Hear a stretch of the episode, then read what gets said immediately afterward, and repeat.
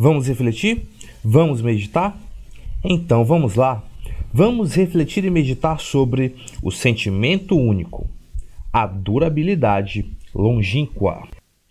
Nós sabemos qual é o sentimento único, no caso o amor, e essa durabilidade longínqua, sem dúvida nenhuma, é a eternidade. Não necessariamente o tempo infinito, mas até o máximo de tempo que nós podemos viver.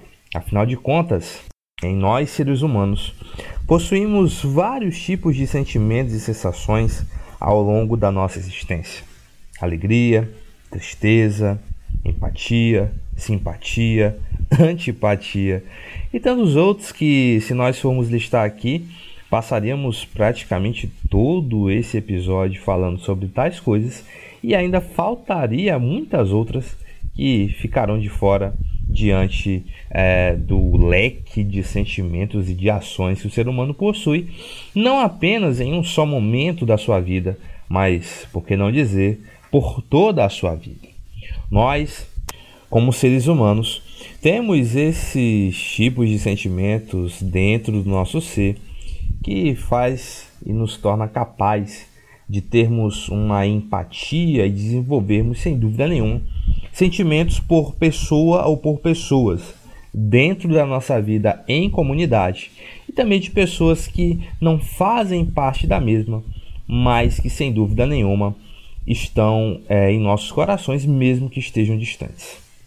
É, a propósito disso, nós, nós sabemos que tal amor, tal paixão, seja para com uma mulher ou para com um homem, é um sentimento que de fato é guia e mexe em nossas vidas e precisamos sempre estar atentos em tais coisas, para que não venhamos a nos enganar, não venhamos a ter decepções, embora o amor seja um sentimento que esteja cheio de decepções, mas que a gente venha se decepcionar o menos possível ou com menores chances de que nós podemos imaginar.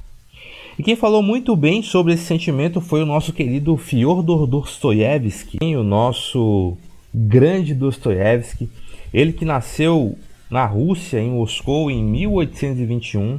Ele que foi um grande escritor, filósofo e jornalista do Império Russo, um dos maiores romancistas e pensadores, não apenas do seu tempo, mas também da história.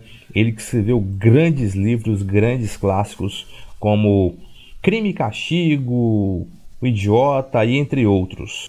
E em uma de suas grandes obras, denominada de Os Irmãos Karamazov, escrito em 1879, ali no livro 4, no capítulo 3, denominado de Trechos das Palestras e Sermões de Starets Zosima, vai descrever assim Fyodor Dostoiévski. O amor é um mestre, mas é preciso saber adquiri-lo, porque é difícil adquiri-lo. Custa caro, um longo trabalho que demanda um longo tempo, porque não se deve amar apenas por um instante fortuito, mas até o fim. Olha que coisa mais bela. O amor é um mestre, mas é preciso saber adquiri-lo, porque é difícil adquiri-lo. Custa caro.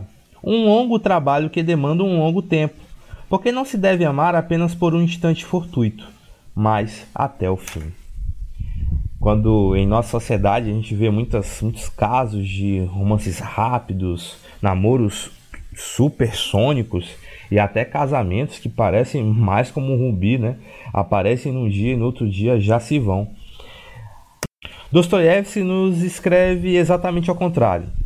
Ele fala que tal sentimento, por ser muito difícil, principalmente em adquiri-lo e que custa caro, não que ele esteja falando de dinheiro, mas ele está falando de outras coisas, como tempo, como atenção, que ainda mais nesses dias tão corridos e tão rápidos, fast food e essas coisas todas, a gente muitas vezes não demanda tempo, esforço, arte e engenho para conquistar tais coisas. Mas, como diz Dostoiévski, esse sentimento ele demanda tempo, não para durar somente um instante fortuito ou um instante pequeno, como diria o espanhol, um gratito, mas que ele venha durar até o fim e ser algo eterno. E assim seguimos, sempre com um nobre sentimento em nossos corações, o do amor, e só saindo de casa quando necessário, vivendo e aprendendo.